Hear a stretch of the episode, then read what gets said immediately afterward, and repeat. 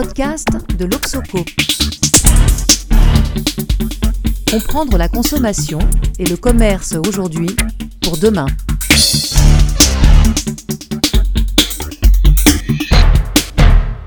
Bonjour et bienvenue dans ce nouveau numéro de Société Consommation, le podcast de l'Obsoco. Euh, c'est Philippe Moiti aujourd'hui qui est aux commandes pour discuter du magasin, ses fonctions, son positionnement par rapport au e-commerce et surtout peut-être son avenir. Et pour cela, nous recevons Vincent Chabot euh, qui vient de publier Éloge du commerce contre l'amazonisation, c'est pas facile à dire, publié chez Gallimard. Bonjour Vincent. Bonjour Philippe. Vincent Chabot, vous êtes sociologue, maître de conférence à l'Université de Paris. En fait, c'était l'Université Paris 5, mais qui vient de fusionner avec ma propre université Paris Diderot. Voilà, et vous êtes membre du cercle de l'Obsoco. Euh, vous vous intéressez depuis longtemps au commerce et à la consommation. Si j'ai des bêtises, vous m'arrêtez. Euh, vous avez travaillé notamment sur le commerce des biens culturels. On se souvient de l'ouvrage que vous avez publié sur euh, la FNAC. Et euh, vous avez également travaillé ces dernières, ces dernières, années sur le marché d'occasion du livre. Hein. C'est ça. Voilà. Et dans Éloge du commerce, vous vous livrez de chapitre en chapitre à une sorte de déambulation hein, dans les différentes incarnations physiques du commerce, donc le magasin, hein. En vous appuyant sur des, recherches de, sociologues. Vous nous montrez que le magasin, c'est bien plus qu'un lieu dont la fonction serait de mettre euh, les produits à disposition des consommateurs localement. Euh, vous vous intéressez aux fonctions euh, sociales, voire psychologiques du, magasin. Donc je, vous cite un extrait de la conclusion, les magasins rythment le quotidien des individus, créent du lien, de la connivence, de la sociabilité, ils contribuent à leur identité et répondent au désir d'authenticité, d'intégration sociale, de distinction, ouf, que de vertu. Bref, une sorte d'antithèse de ce que semble porter le, son côté, lui, le e-commerce, hein, qui serait exactement l'image inversée. Quoi. Donc pour commencer cet entretien, j'ai envie de vous demander qu'est-ce qui euh, vous a conduit à écrire ce livre? Vous êtes sociologue, hein, il n'y a pas beaucoup de sociologues qui s'intéressent au commerce, d'ailleurs très peu d'économistes également. Pourquoi avez-vous ressenti le besoin de faire cet éloge du magasin? De sur je reviens sur le sous-titre, contre l'amazonisation alors il y a deux raisons. Effectivement, la première raison, c'est euh, justement de produire une contribution sociologique sur ce débat, sur euh, ce débat relatif à la transformation des circuits de vente, à l'avenir du magasin. Et j'ai voulu regrouper euh, sur 22 chapitres un livre qui est quand même assez, euh, assez euh, comment dirais-je, petit, voilà, petit format. Et facile à lire, très facile agréable à lire. à lire, il faut le dire. Hein. Et l'idée, c'était de, de, montrer finalement, euh, de dévoiler, de mettre en évidence les recherches qui avaient été menées euh, sur le magasin et sur ses fonctions sociales. Et puis, il y a une deuxième raison, effectivement, vous le soulignez, c'est-à-dire que le magasin est souvent dans les sciences sociales évacué assez rapidement comme lieu d'écoulement de la production capitaliste. Et l'idée, c'était de montrer au contraire qu'il s'y jouait des processus sociaux nombreux. Là, vous avez cité un extrait de la conclusion, donc effectivement, euh, je synthétise un peu toutes les fonctions sociales du magasin. Toutes ne sont pas remplies par toutes, par tous les magasins, bien oui. entendu. Mais euh, euh, voilà, j'ai voulu comme ça montrer effectivement la vie subtile qui s'y déroule. Oui, d'ailleurs, votre premier chapitre porte sur le marché, le marché forain. Hein. nous avons réalisé, nous, cette année, un observatoire du rapport des Français aux espaces commerciaux. Le marché est apparu comme le, le type d'espace commercial qui est le plus apprécié, le plus plébiscité hein, par les consommateurs. Il y a un, un petit écart hein, entre l'image du marché et la fréquentation effective hein, de ce, cet espace commercial.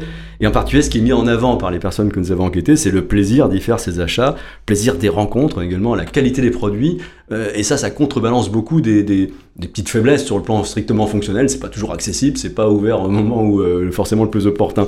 Euh, pouvez nous en dire un peu plus sur la, la manière dont le, le marché est, est, est, vécu dans sa dimension sociale, en fait? Le marché, c'est le théâtre finalement. C'est-à-dire oui. qu'il y a évidemment un écoulement parfois de la production locale. C'est pas tout à fait le cas. Je crois que c'est à peu près 20 20% hein, en moyenne de production locale, euh, géographiquement, qui est euh, écoulée dans les marchés. Mais avant cela, alors je reprends le travail d'une anthropologue qui s'était euh, beaucoup intéressée en profondeur au marché de Carpentras, avec cette question, finalement, la grande distribution est partout aujourd'hui, et finalement, je crois que son travail date des années 90, comment le marché a résisté? Ben, Il résiste justement parce qu'il offre une scène de théâtre des relations sociales, et puis aussi une identité géographique. C'est-à-dire que quand vous allez en Provence, euh, il y a évidemment des produits, il y a un accent, il y a tout ce que vous voulez, mais le marché est un peu le support de cette identité Mmh. à laquelle sont attachés euh, les clients. Et puis c'est des relations, c'est des, des relations où la transaction marchande va être euphémisée. C'est-à-dire que finalement, évidemment, on paye, mais euh, à côté de ça, il y a des blagues, il y a des rencontres, il y a des fidélités, bref, il y a des appartenances au quartier euh, qui s'y qui s'y jouent. Oui, d'ailleurs, la, grande distribution alimentaire essaie de s'inspirer de plus en plus hein, de cet imaginaire du, marché. Donc, à l'opposé des, marchés, j'ai envie de dire, il y a toujours dans notre enquête sur le rapport des Français aux espaces commerciaux, on a les centres commerciaux euh, qui sont plutôt bien évalués sur un plan strictement fonctionnel cette fois-ci. hein, on trouve de tout sous le même toit, etc. C'est pratique, c'est plutôt pas cher, etc. Mais plutôt mal euh, évalués sur le plan euh, de l'expérience vécue et surtout sur le plan des imaginaires. C'est un imaginaire en porte-à-faux avec ce, qui est, ce, qui, ce que véhicule notre époque. Euh, J'ai envie de vous demander, d'une manière un peu malicieuse, est-ce que c'est la raison pour laquelle vous ne consacrez que 4,5 pages sur tout votre bouquin au centre commercial à rien sur le retail park et rien non plus sur les hypermarchés? Alors, il y a, il y a plusieurs raisons. La première, c'est évidemment, j'ai voulu euh, m'appuyer sur les recherches qui avaient été menées. Et alors, pour le coup, vous avez raison, euh, les centres commerciaux, les hypermarchés, il y a peu d'enquêtes qui ont été menées là-dessus. C'est surprenant par rapport au poids que ça représente dans la consommation Tout des à fait. Et je pense que là, on voit un mépris pour ces Ouais. formes de commerce. Ouais, ouais. Et j'ai, dans ce chapitre quand même que je, je consacre aux centres commerciaux, j'ai voulu rappeler finalement que, à côté de ce mépris euh, que je, contre lequel je voudrais lutter, les centres commerciaux à l'échelle de la planète, j'ai des exemples en Thaïlande par exemple, en Arabie Saoudite, il y a là aussi effectivement des fonctions auxquelles, euh, auxquelles on ne pense pas directement, euh, que remplissent ces centres commerciaux. Ça va être à Riyad, en Arabie Saoudite, par exemple.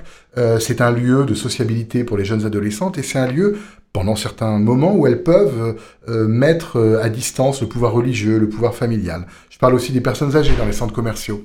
Euh, les vigiles, parfois, veulent effectivement euh, évacuer un peu les personnes qui stagnent dans les centres commerciaux. Il y a un sociologue français qui a fait une très belle enquête ethnographique de terrain pour montrer finalement qu'il était le support à des sociabilités pour des gens seuls, des personnes âgées seules.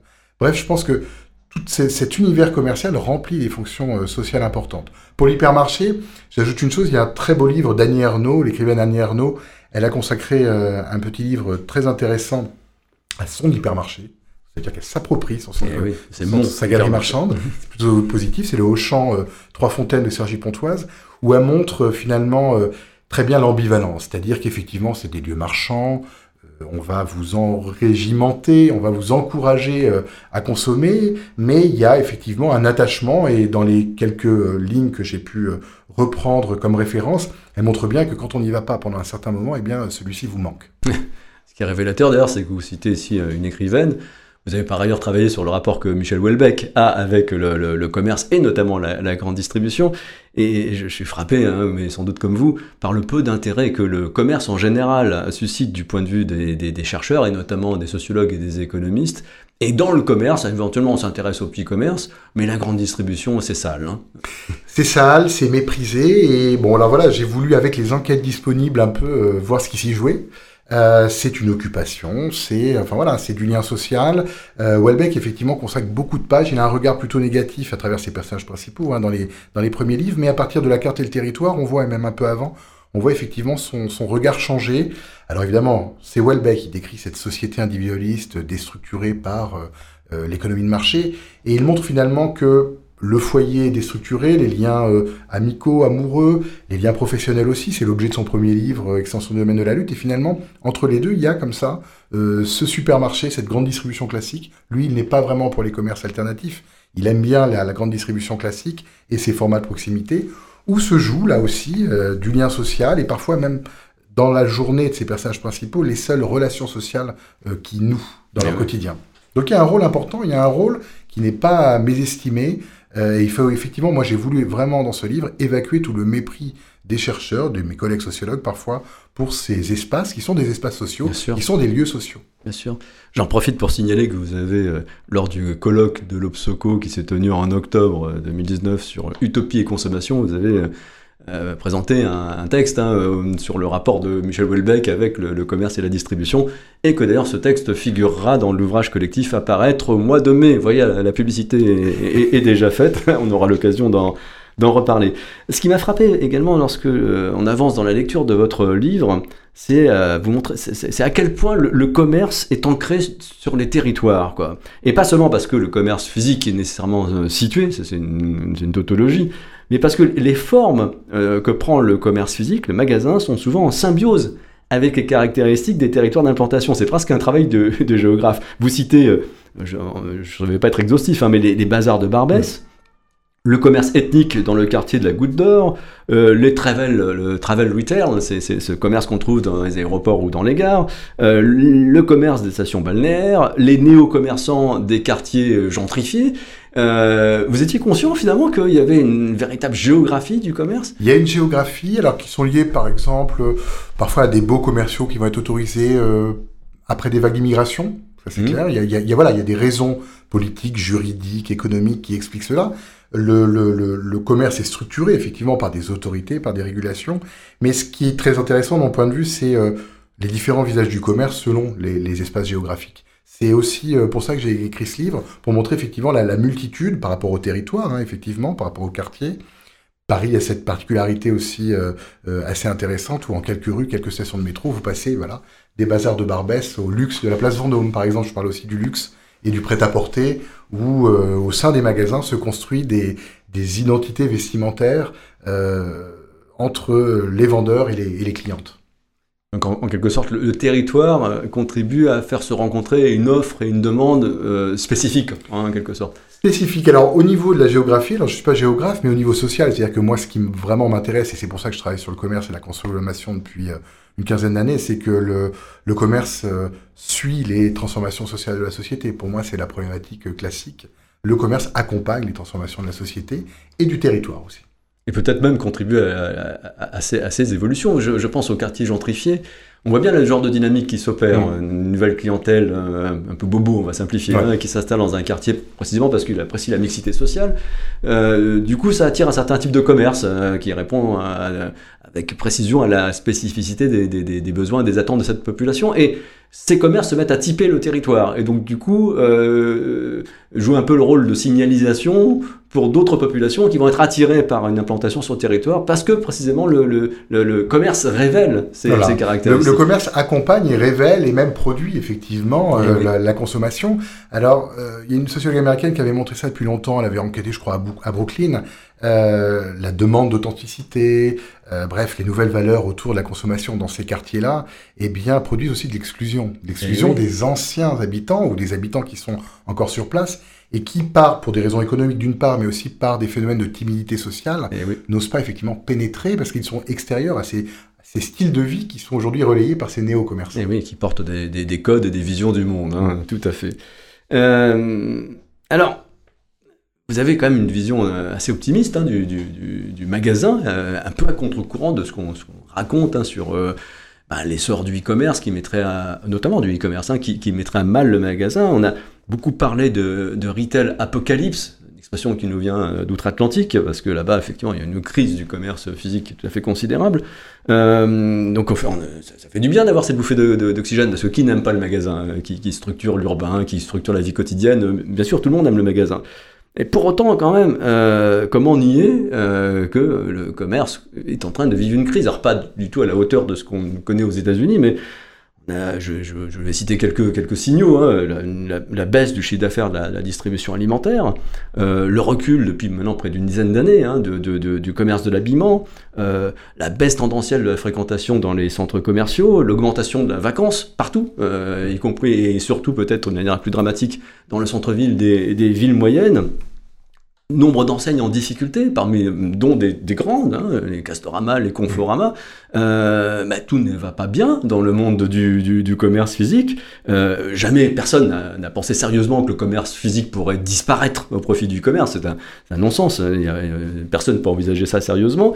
Mais euh, est-ce qu'on ne doit pas envisager et prendre très au sérieux l'idée que euh, qu'on serait face à des surcapacités de commerce physique euh, qui devrait engendrer euh, tôt ou tard la multiplication des, des friches commerciales. Euh, et est-ce que les vertus dont vous parlez le, le magasin euh, suffiront à endiguer cette, cette dynamique qui est inscrite euh, sur des tendances euh, de fond?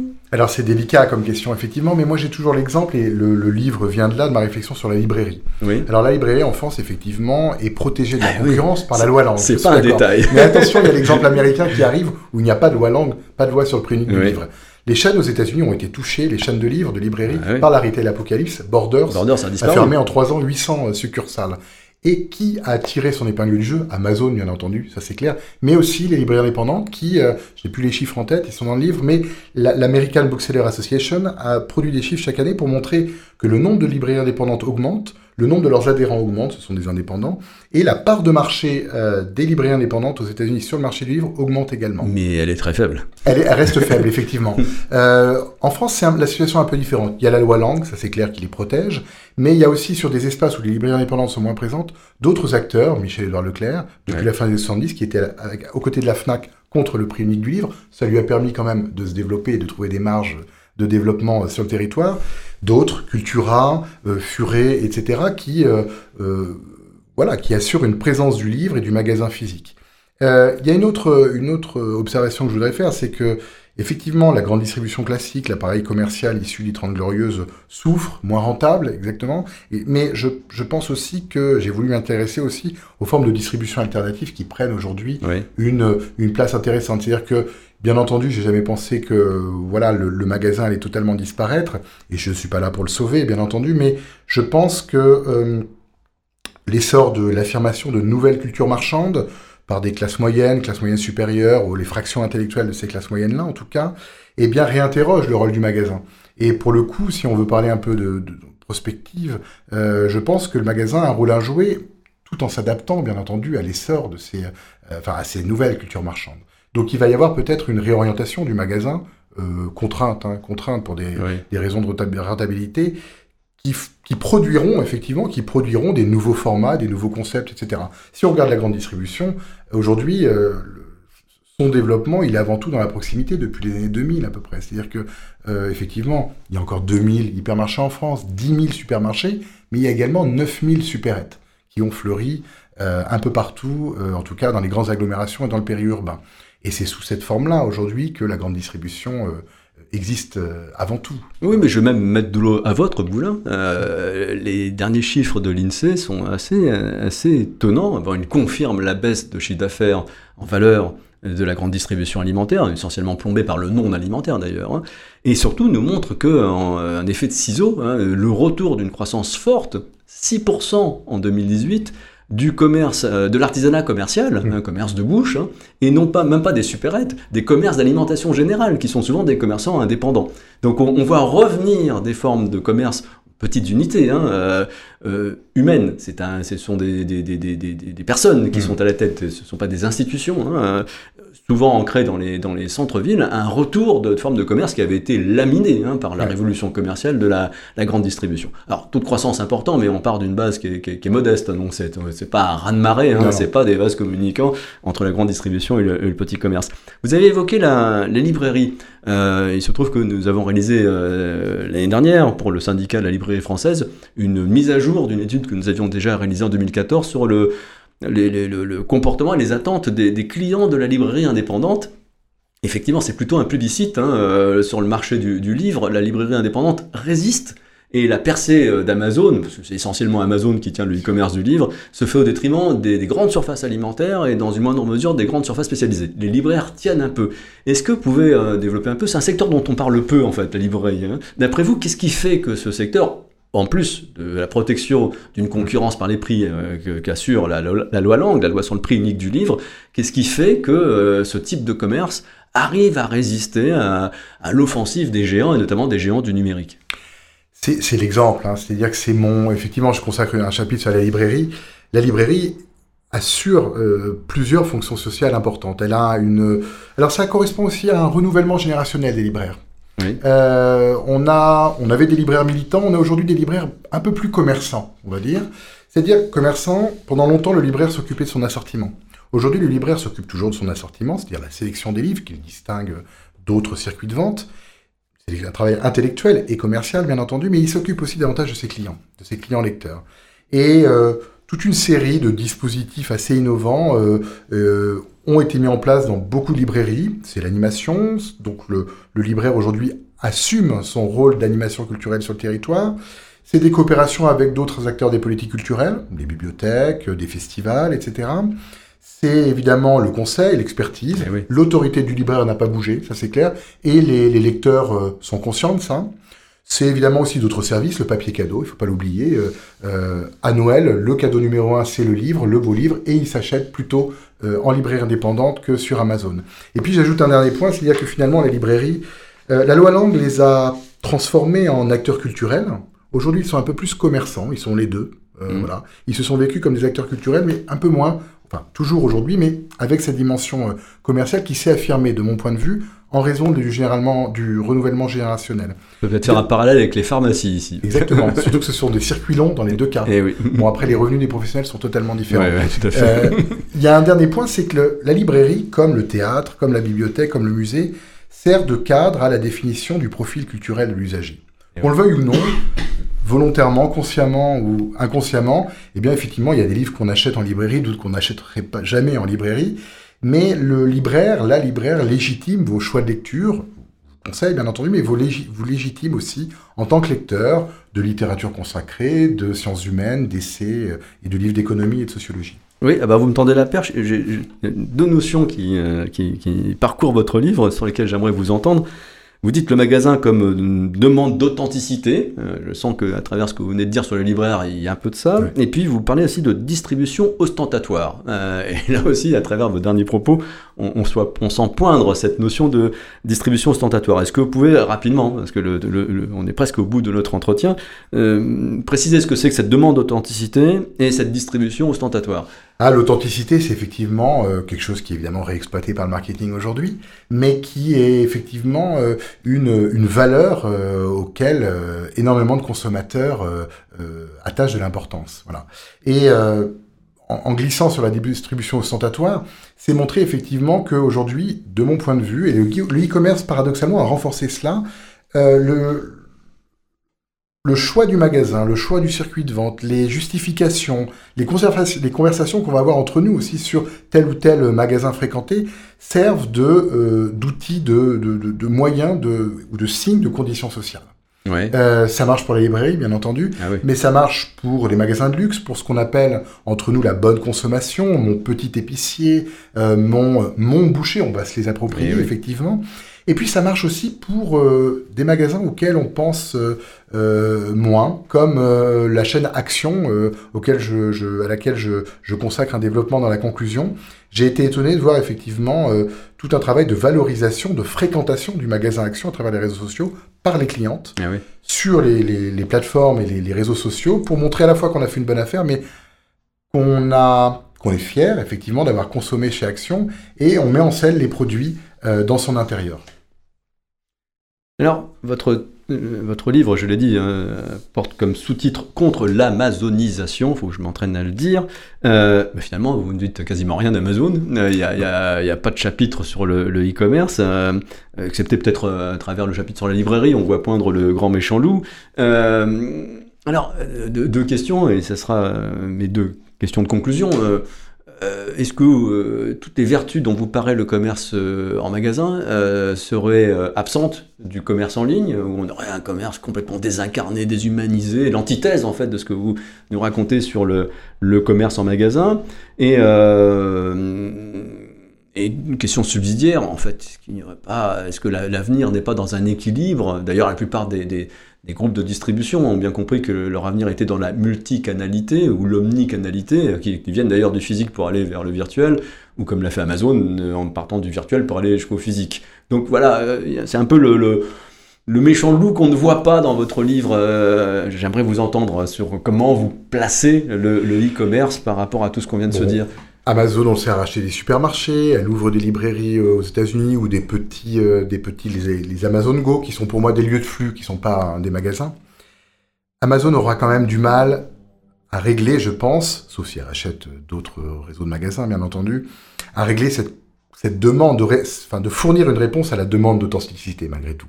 Euh, il peut y avoir du lien en ligne, bien entendu, lecture de forums, échanges, lecture d'avis de livres, etc. sur Oui. le site. Il n'y a aucun problème. La notation, l'évaluation, la Bien sûr. recommandation, Tout ça, on l'a pas en magasin. On l'a pas en magasin, on, on l'a parfois, mais bon, voilà. Mais je pense quand même que cette demande d'authenticité et de lien social sera euh, plus difficile, enfin, et plus difficilement, euh, comment dirais-je, comblée par, euh, par les plateformes, c'est clair. Ben, on n'a pas toujours besoin de lien social quand on a besoin de se procurer un livre ou d'acheter une paire de lacets.